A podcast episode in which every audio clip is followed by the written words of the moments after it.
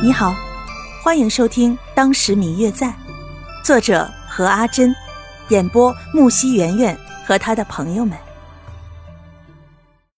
第二十一集。离开这儿，你要去哪儿啊？去江南啊？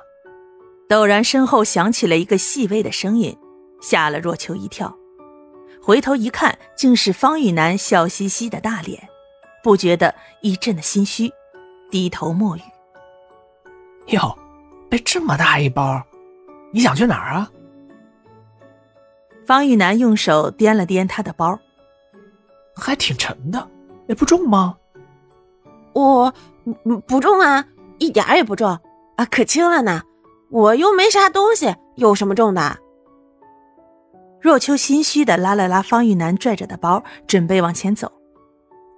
这么晚了，一个大姑娘家出门又没有丫鬟陪着，多不安全啊！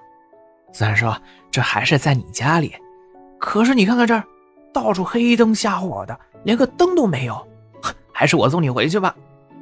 不用了，我自己在这儿转一会儿就好了。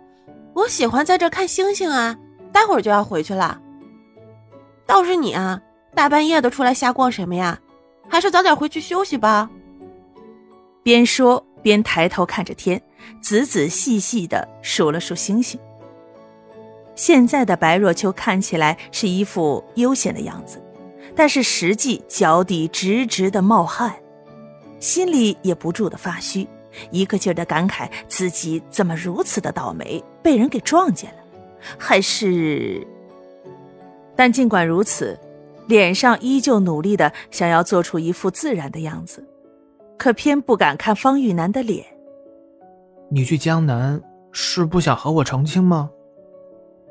半晌之后，方玉楠终于开口说话了，语气似乎有点受伤，可这一开口，倒让白若秋不知所措了，一时间不知道该如何回答，却又听见他的声音：“哈哈。”果然是青梅竹马，连这一点都和我想的一模一样啊！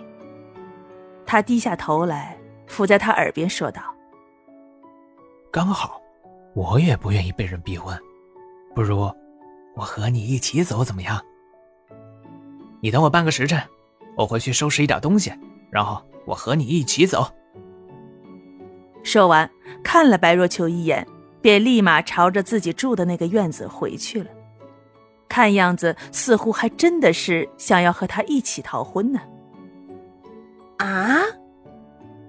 这回轮到若秋吃惊了。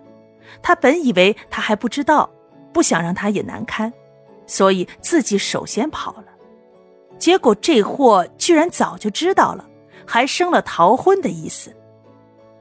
当他用那种落寞的语气问自己是不是因为不想和他成亲才走的时候，亏得自己心里还对他感到万分愧疚呢，不过，虽然若秋心中对于方玉楠有所不满，却依旧是等着他一起。也许这次的逃婚跟着他会好一点吧，毕竟自己也没有什么江湖经验，不是？再说了，这样的话，父亲也能少操一点心了。从方玉楠回去收拾东西了之后，若秋就等在那里。盘算着自己到底该去哪儿。江南吧，虽然是有个谢大哥在那儿，可毕竟江南不是一个小地方。谢大哥走的时候也没有具体说明去江南的哪里，自己去了也是无头的苍蝇。去京城，那里路途遥远，而且一个认识的人都没有。虽说自己的外公外婆在那儿，可这么多年了。看爹爹的反应，也能猜出他们还是不能原谅父母，去了也不太好。去漠北。